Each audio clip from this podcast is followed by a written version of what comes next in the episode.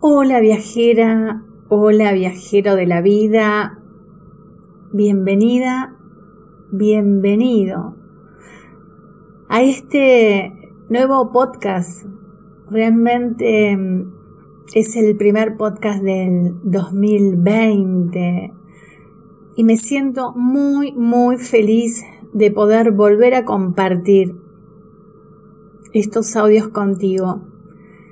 En los últimos dos meses realmente me fue muy difícil poder realizar podcast porque, como te contaba en un texto, elegí poner la energía en acompañar a mi madre, irse de este mundo, irse de a poco de este mundo. Y realmente la mayor energía la puse ahí, en estar muy consciente, en acompañarla, muy presente. El 2019 para mí fue un año espectacular, de mucho trabajo interior, de mucho crecimiento personal, de mucha inversión en tiempo y dinero en mí misma. Y ya te iré contando en otros podcasts lo que me fue dejando, lo que fui aprendiendo de este 2019. Así que hoy estoy muy feliz, muy feliz de verdad de poder compartir, porque tengo tanto, tanto para darte, que lo que me falta un poco es el tiempo físico para grabar y grabar y grabar. Eh, bueno, lo hago a través también de otros medios, ¿no? Eh, como de artículos o a veces materiales eh, en ebooks que podés encontrar en, en mi página, en almagestal.com.ar, ahí donde dice recursos. Así que bueno, feliz, feliz de estar aquí contigo hoy. Mi nombre es Miriam Delfini y aquí comienza este podcast para el bienestar emocional. Y hoy quiero hablarte de algo que es causa y de uno de sus supuestos efectos. La causa, como ya lo he mencionado en los primeros cuatro podcasts, tiene que ver con nuestra infancia, con las heridas de la infancia, con las huellas que quedaron marcadas ahí a fuego. Ahí se marcaron nuestras necesidades no satisfechas, se marcaron las emociones que fuimos sintiendo, agradables y desagradables, unidas a un pensamiento. Y a cada uno de nosotros esas heridas, esas necesidades no satisfechas, en la adolescencia, en la adultez, van a empezar a aparecer, van a empezar a aparecer los efectos. Y los efectos están tan disfrazados, ¿no? Tan disfrazados que a veces nos cuesta poder ver de qué se trata. Pero para que puedas comprender mejor lo que quiero decirte, hoy te voy a hablar acerca de la infidelidad. Y la infidelidad es un efecto, no es causa, es un efecto de algo. Y yo hoy te quiero compartir una historia real de una consulta hace mucho, mucho tiempo y que tiene que ver con este tema. Creo que es lo que mejor te va a ilustrar lo que quiero compartirte. Vamos a llamar a este hombre Juan. Juan tenía aproximadamente 50 años, era un hombre buen mozo, con muchas cualidades, virtudes. Y él llega a la consulta porque mm, era un hombre que realmente tenía su mujer, sus hijos, una buena posición económica, su, su empresa y, y tenía un amante. Y él venía porque en realidad sabía que no estaba bueno para él tener un amante o hacer eh, comportarse de, de esta manera, ¿no? Pero me relataba y me decía que no la podía dejar. No la podía dejar. Quería, pero no podía dejarla.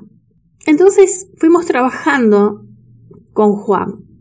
Y la verdad, sinceramente, ya hace mucho tiempo, eh, el primer encuentro no, no, no lo recuerdo bien desde que trabajamos, pero sí recuerdo muy bien el segundo encuentro. Le preguntaba a Juan qué era lo que él obtenía, qué energía, qué energía, cómo se sentía él cuando estaba con esta mujer, con esta otra persona, con su amante. Y Juan me decía que se sentía alegre, feliz, eh, que hacía cosas muy locas, que se divertía mucho. Y en realidad todo lo que sentía era como sentirse un niño, inclusive la irresponsabilidad de un niño, ¿no? Para estos casos.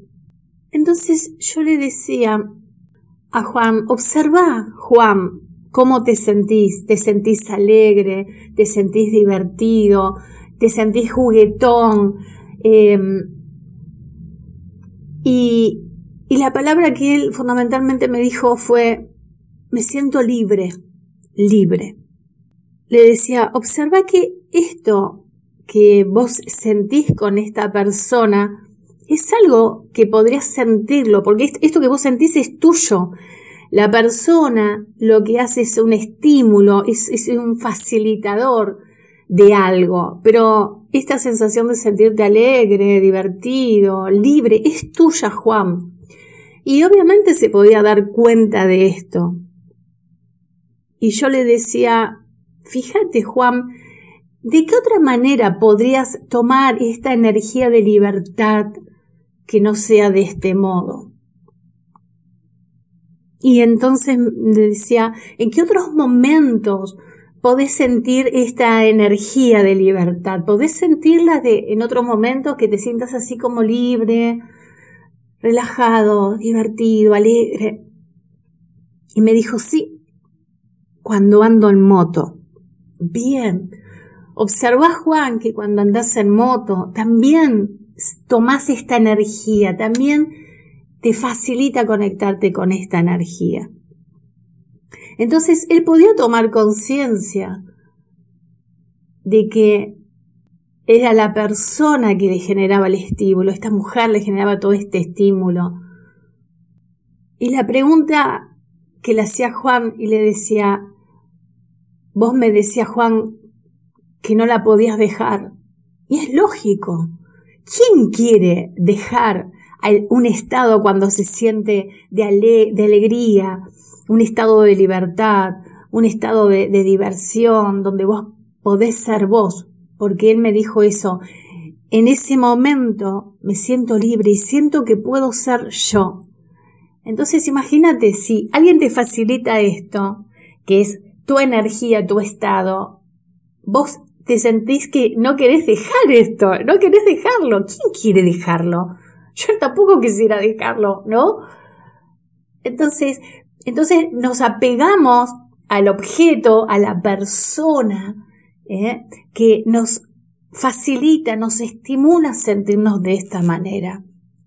Y el tema es que Juan podía darse cuenta de esto, podía estar en condiciones de dejar a, su amante, porque podía tomar conciencia de que en realidad qué era lo que le pasaba cuando estaba con ella. Y este es el efecto un poco de la historia de Juan, pero ahora te voy a llevar y te voy a contar la causa de lo que Juan me, me comentó. Juan me comentó que a los 14 años, el padre que ya tenía este, este negocio esta empresa, vino y le dijo, bueno Juan, creo que era un negocio, un negocio. Bueno Juan, ahora vos te vas a hacer cargo del negocio. Le dijo esto el padre a Juan que tenía 14 años. Y Juan, como era un niño, que como casi todos los niños o la mayoría de los niños quieren a sus padres y necesitan el amor de sus padres y no quieren sentirse rechazados, empezó a hacerse cargo de la empresa de su padre. Entonces estudiaba por un lado y por otro lado eh, empezó a hacerse cargo de la empresa, de este negocio. Imagínate a un niño de 14 años que tiene otras necesidades todavía, ¿no? De ir descubriendo el mundo, de jugar, de compartir otras cosas, convirtiéndose en un pequeño adulto, adaptándose, sobreadaptándose, dejando de lado sus necesidades para convertirse en una persona que tenía que hacer frente, ¿no? Con esto que le había, con este mandato paterno. Y así fue, él se hizo cargo de este negocio y obviamente con el tiempo se convirtió en una persona próspera, ¿no? Pero esta necesidad de la niñez, de poder ser un niño y disfrutar de las cosas que disfruta un niño, como es el juego, la diversión, la alegría, la libertad, ser él, quedó absolutamente relegada. Y claro, apareció esta mujer que también conocí. Y su historia también había sido en parte diferente, pero también era una mujer muy responsable, eh, que su, su niña interior también había quedado muy relegada. Entonces, ¿qué pasaba? Cuando estos dos adultos se encontraban, se comportaban realmente como niños y se sentían así divertidos, alegres, siendo ellos mismos, ellos podían ser uno y otro, podían ser en ese momento lo que eran. Así que esta es la historia de Juan.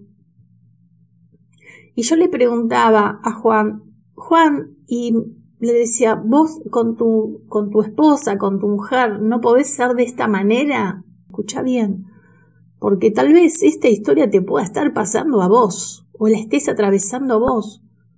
Entonces le pregunto, Juan, ¿y, y, no podés ser así como, como sos con, con tu esposa?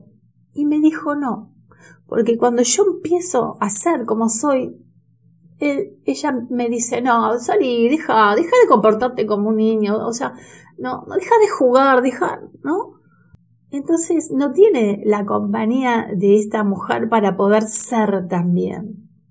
Juan entendió que en realidad lo que él necesitaba era sentirse libre y que cuando andaba en moto también encontraba esta libertad y también iba a ver qué otras cosas podía encontrar que le dieran este estado de alegría, de diversión y de libertad.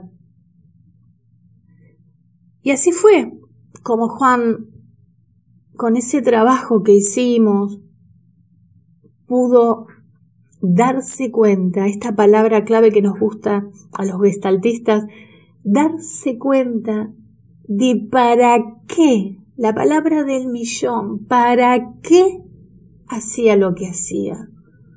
Cuando se encontraba con esta mujer, él no era consciente de en realidad de todo esto. Fue tomando conciencia en la, en la sesión que tuvimos. Pero él tenía un para qué, era un para qué inconsciente, por supuesto, porque todos tenemos un para qué. La mayoría de las veces este para qué es inconsciente, hasta que podemos de alguna manera o alguien nos facilita la toma de conciencia de para qué hacemos lo que hacemos. A veces hacemos lo que hacemos para contactar con una energía, para tomar algo de las personas o del ambiente. Y a veces ese para qué, ese movimiento que hacemos, lo hacemos para evitar algo. En realidad yo te invito a que cuando hagas un movimiento, sea el que sea, te preguntes el para qué, para qué haces lo que haces. ¿Qué es lo que precisas? Porque si haces un movimiento es porque estás necesitando algo. Constantemente tenemos necesidades diferentes y estamos moviéndonos para satisfacer esa necesidad. Lo que a veces sucede es que las personas, para cubrir esa necesidad que tienen, lo buscan en lugares que pueden no ser saludables, a la corta o a la larga o ponen en juego, como en el caso de Juan, algo muy valioso que era su, su familia. Porque, ¿qué hubiese pasado si, si en una circunstancia así lo descubre o te descubre? ¿Mm? Podés perder lo que tenés. Y una vez que perdés, vas a empezar a, querer, a querer que a valorarlo. Porque a veces necesitamos perder. Perder a la pareja para valorarla, perder la salud para valorar la salud. Te invito a, la reflexión. Si vos fuiste infiel en el pasado, te invito a que por un momento veas qué era lo que precisabas en ese momento, cuál era tu necesidad, y qué era lo que obtenías, ¿eh? cómo satisfacías esa necesidad con la persona que era tu amante. Y si estás en el presente y te está sucediendo esto, también te invito a que reflexiones, que observes qué energía, cómo es que te sentís cuando estás con esta persona y que esta persona simplemente es un estímulo para vos y que también podés encontrarlo como Juan desde otro lugar y pudiéndote hacer cargo de la necesidad que tenés. Es como el dinero. Nosotros lo que deseamos que es tener un montón de papeles de, de, la moneda que sea. ¿Eso es lo que queremos tener? ¿El papel, el dinero, eso material? No, no es eso lo que queremos. Lo que queremos es aquello que nos facilita el dinero, que es seguridad, paz, poder o lo que sea que represente el dinero para cada uno. Tenía un maestro que un día nos dice, a todos nos cuesta dar dinero, es una realidad, en mayor o menor grado nos cuesta. Y este maestro decía, bueno, ¿qué representa el dinero para vos? Entonces vamos a imaginar que yo le digo, bueno, para mí representa seguridad. Bien, entonces, cuando nosotros damos dinero, es como dar seguridad. Nadie quiere dar aquello realmente de lo que se siente que, que lo sostiene en algún punto, que puede ser en este caso si el dinero representa seguridad, eh, o si representa paz, o si representa abundancia. ¿eh? Por eso a veces nos cuesta dar el dinero, porque no es lo material, no es el billete, sino lo que representa para nosotros. Mi querido oyente, esta es el, la reflexión de hoy. La historia de Juan, un caso real de infidelidad. Pero ¿cuánto, cuánto hay para aprender de esto? de estas circunstancias si queremos, cuánto hay para aprender y si realmente podemos aprender la, la lección nos puede llevar a otro nivel, a otro nivel de conciencia. Te deseo que tengas una semana llena de renovadas bendiciones y nos encontramos nuevamente en otro podcast. Chau, chau.